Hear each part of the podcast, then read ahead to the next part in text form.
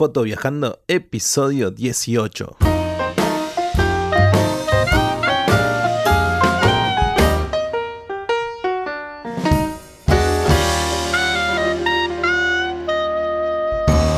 Bienvenidos un lunes más a Foto Viajando, el podcast, el programa en el que hablamos de viajes y fotografía. Hoy, como todos los lunes, seguimos con el curso de introducción a la fotografía y hoy nos toca hablar de, de los tipos de composición que existen. Pero antes, fotoviajando.net, allí todos los artículos acompañando cada uno de los episodios del podcast. Los invito a ingresar, dejar un comentario si, les gustó el artículo que les dejo junto al podcast de este, de este lunes sobre los tipos de composición. Lo más importante no es la cámara, sino el ojo, una frase muy famosa en la fotografía. Y es que comienzo con esta frase porque me parece muy interesante destacar que en la fotografía, por más que tengamos la mejor cámara y el mejor objetivo, si no tenemos una visión compositiva del espacio, será muy difícil hacer fotografías que destaquen. Cuando pensamos en la fotografía tenemos que pensar de primera mano en la composición, la forma, el encuadre que va a tener nuestra fotografía. La composición es la manera en la que disponemos eh, en nuestra fotografía los diferentes elementos o objetos que van a aparecer en nuestro encuadre.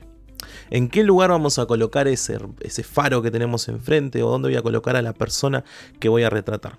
A su vez, saber componer también requiere decidir qué objetos voy a excluir de mi fotografía, cuáles son los objetos que no quiero que aparezcan. Si logramos dominar la composición fotográfica vamos a tener más de la mitad del camino recorrido, porque una foto puede ser muy nítida, con muchísima calidad, pero si no está ordenada, si no tiene un correcto equilibrio, no voy a poder transmitir lo que quiero. Claro está que una vez que conocemos las reglas fotográficas, las reglas de composición, estas pueden ser eh, obviadas. Las reglas están para romperse, pero primero están para conocerse. Ahora la cuestión es, ¿de qué manera coloco los diferentes objetos en la imagen? ¿Qué criterios debo seguir a la hora de encuadrar y componer una imagen? ¿Cómo sé si mi composición es correcta? Bueno, de primera mano ya te digo que para esta última pregunta no existe una respuesta, ya que las fotografías son personales como todas las disciplinas artísticas. Antes de comenzar, tenemos que saber que antes de componer nuestra imagen, tenemos que reconocer cuál va a ser nuestro punto de interés, nuestro centro de interés, qué va a ser lo más importante en nuestra fotografía, qué queremos que el receptor vea primero, qué queremos que sea lo primero que destaque al ver nuestra fotografía. No es algo difícil en realidad porque por ejemplo, si estamos fotografiando el faro, como decía antes, nuestro centro de interés va a ser el faro. Si está sacando un retrato, bueno, la persona que vamos a retratar. De esta forma vamos a enfocar sobre ese modelo que hemos seleccionado. Si una vez identificado nuestro centro de interés, ahí sí podemos empezar con la composición fotográfica. Comencemos con una de las reglas más conocidas y aplicadas en el mundo de, de la fotografía, que es la regla de los tercios. Este tipo de composición es de las más usadas. Se trata de dividir mentalmente la imagen en tres partes iguales, tanto de manera horizontal como de manera vertical. Se forma una cuadrícula de nueve cuadros en la intersección de las líneas. Imagínense la imagen con líneas verticales y con líneas horizontales. Entonces, en la intersección entre esas líneas horizontales y verticales se generan cuatro puntos que van a ser nuestros puntos de interés. La mayoría de cámaras y celulares vienen ya con esta cuadrícula dibujada y seguramente ya la debes haber visto. ¿Cuál es la regla en este caso? Está estudiado que si colocamos nuestro centro de interés en una de las intersecciones que les decía recién, nos va a ayudar a dirigir la mirada de las personas hacia ese lugar. Si miramos pinturas de todo tipo, esta regla ya se ha utilizado a lo largo de la historia, no es algo de la fotografía, sino que es algo de la estética de, cuadros, de fotografías, y de imágenes. Este tipo de composición proviene de lo que es la proporción áurea, que es un tipo de relación que existe en la naturaleza. Esta proporción, por ejemplo, se puede ver en los cuadros de Joaquín Torres García, por nombrar un, pintor uruguayo. La regla de los tercios nos ayuda a equilibrar nuestra imagen. En vez de colocar el horizonte en el centro de la imagen, lo colocamos en uno de los tercios, ya sea en el de más arriba o el de más abajo, dependiendo de la escena y lo que queramos fotografiar. Si queremos fotografiar las nubes, por ejemplo, vamos a colocar el horizonte en el primer tercio de abajo. Si queremos fotografiar algo que está sucediendo en la playa, por ejemplo, tenemos que colocar el horizonte en el tercio de más arriba. A modo de resumen entonces, para aplicar esta regla de composición, debemos colocar nuestro centro de interés en uno de los eh, de puntos de intersección entre las líneas verticales y horizontales que se forman dividiendo la imagen en tres partes, ya sea vertical o horizontalmente. Lo que vamos a lograr es guiar la mirada del espectador hacia allí. La regla de los tercios tiene una fuerza muy grande a la hora de componer una imagen, sin embargo no quiere decir que siempre tengamos que utilizarla, ya que como vamos a ver a continuación existen otras reglas de composición que también son importantes. Y la siguiente es rellenar el encuadre, es como un consejo más que nada, ¿no? ¿Y esto qué significa? Es que si tenemos detectado el centro de interés, tenemos que llenar el encuadre, podríamos en realidad llenar el encuadre con ese objeto. Sucede mucho en el retrato, en el que gran parte del encuadre es ocupado por nuestro centro de interés, que es el rostro de una persona. Y es que el fondo en algunas fotografías no es tan importante y en realidad se presta como para confundir al espectador, que es lo, justamente lo que no queremos. Entonces, si ya detectamos el centro de interés, vamos a llenar el cuadro, o sea, toda la fotografía, con él. Podemos dejar partes sin rellenar, pero que la mayor parte la ocupe el sujeto. Otra, otro consejo de composición es jugar con las líneas. En la composición todo, todo lo que ayuda al espectador a guiar la mirada es importante, pero hay algo que es un poquito más importante que, que otras y son las líneas. Cuando somos pequeños y queremos dibujar una ruta en un paisaje, siempre nos dicen que tenemos que dibujar la ruta como un triángulo porque se va alejando poco a poco. En realidad lo que estamos haciendo cuando dibujamos así es utilizar un punto hacia donde fugan las líneas de la ruta y todo lo que dibujemos al costado de la ruta tiene que ir haciendo cada vez más pequeño porque está más lejos. No hay nada más cercano a la realidad en este aspecto, porque desde pequeños ya usamos las líneas y los puntos de fuga. De grandes ya podemos usar esos conocimientos para guiar la mirada del espectador. Es que las líneas nos van a indicar hacia dónde mirar. Por ejemplo, si pensamos en un pasillo donde, donde tenemos líneas de las paredes, las líneas del techo, bueno, todas esas líneas van hacia el final del pasillo. La mirada se va hacia el centro de la imagen o hacia lo que esté al final de ese pasillo. Si pensamos en el ejemplo del faro, podemos buscar líneas que me lleven él, como pueden ser las líneas de la costa o si está sobre un barranco. A su vez, eh, la línea del horizonte también puede llevarme al faro. Entonces, siempre buscando que las líneas me guíen hasta el centro del interés, en este caso el faro o el pasillo. Estas líneas que fugan hacia un mismo sitio son líneas convergentes que, bueno, justamente convergen en un mismo punto.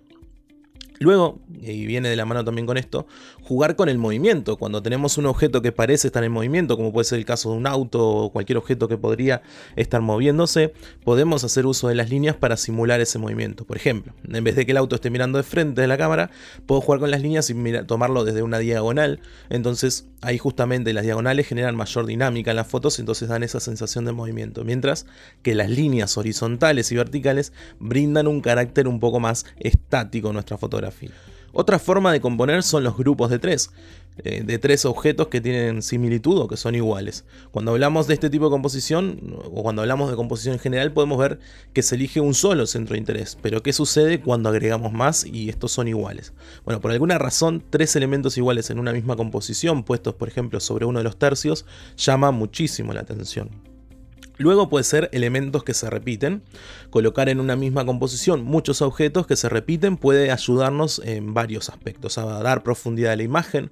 Cuando, por ejemplo, vemos elementos que están en fila. Por ejemplo, una fila de columnas que las tomamos como de refilón que las tomamos como de refilón, entonces podemos ver que las, eh, las, estatuas siguen hacia el fondo, entonces nos da una idea de profundidad. Este tipo de composición también nos aporta unidad en la imagen, por tratarse de, de elementos similares. Y si pensamos en elementos iguales, pero en diferentes colores, nos aporta aún más carácter, un poco más de carácter visual.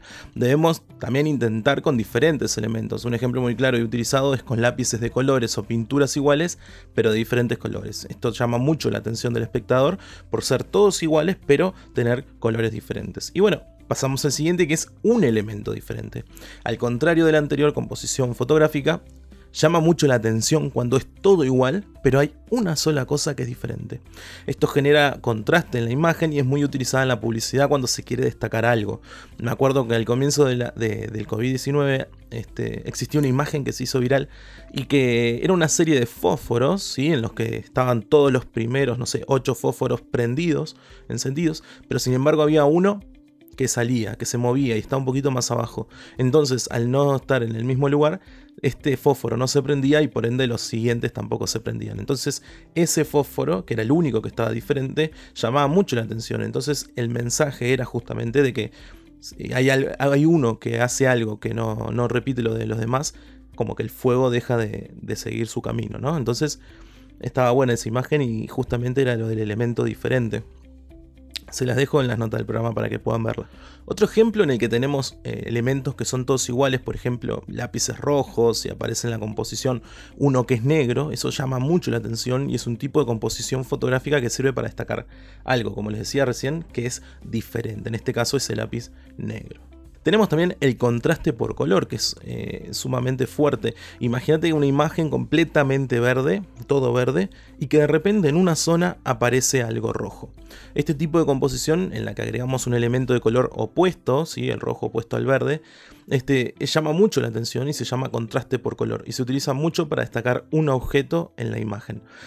Otro que es similar pero que es contraste por forma. Se trata de lo mismo que el anterior pero en vez de destacar por el color destaca por la forma. Un ejemplo es en una composición en la que los elementos son cuadrados por ejemplo agregar uno que sea circular generaría ese contraste por forma.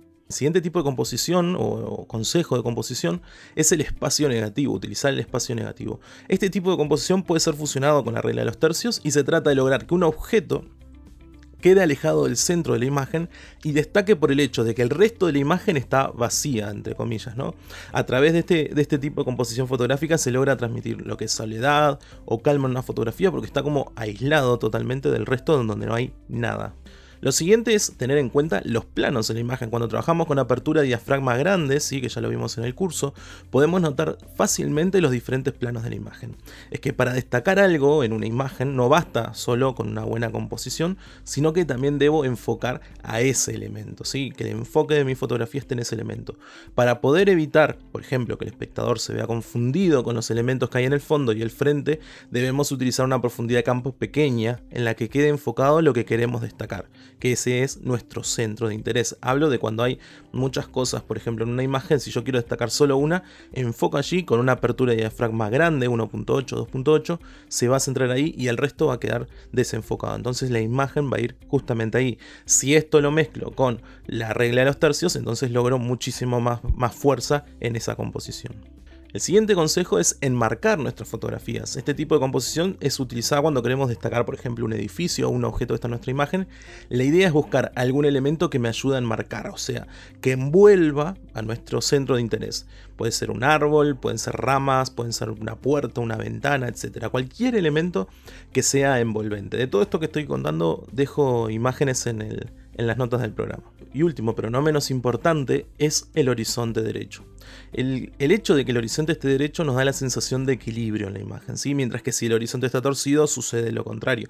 A veces, si lo que queremos es mostrar una situación o un mensaje de desequilibrio, podemos romper con esta regla, pero es, hay que saber que en realidad el horizonte, generalmente en las fotografías, sobre todo de paisaje, tiene que estar eh, derecho, tiene que estar en equilibrio. Y bueno, hasta acá el capítulo de hoy y algunas de las composiciones fotográficas que existen. ¿Conoces alguna más? ¿Aplicás alguna de estas que te conté en este episodio en tus fotografías? Bueno, envíame un mensaje, contame en fotoviajando.net o en Instagram eh, arroba fotoviajando. Si te gustaría que trate algún tema particular durante este curso, me gustaría también que me lo hiciese saber, ya sea en contacto arroba fotoviajando.net. Gracias por tus 5 estrellas en iTunes y seguir en Spotify. Nos encontramos el próximo jueves con un capítulo de viajes y el próximo lunes con un capítulo más del curso de introducción a la fotografía. Hasta entonces, chau chau.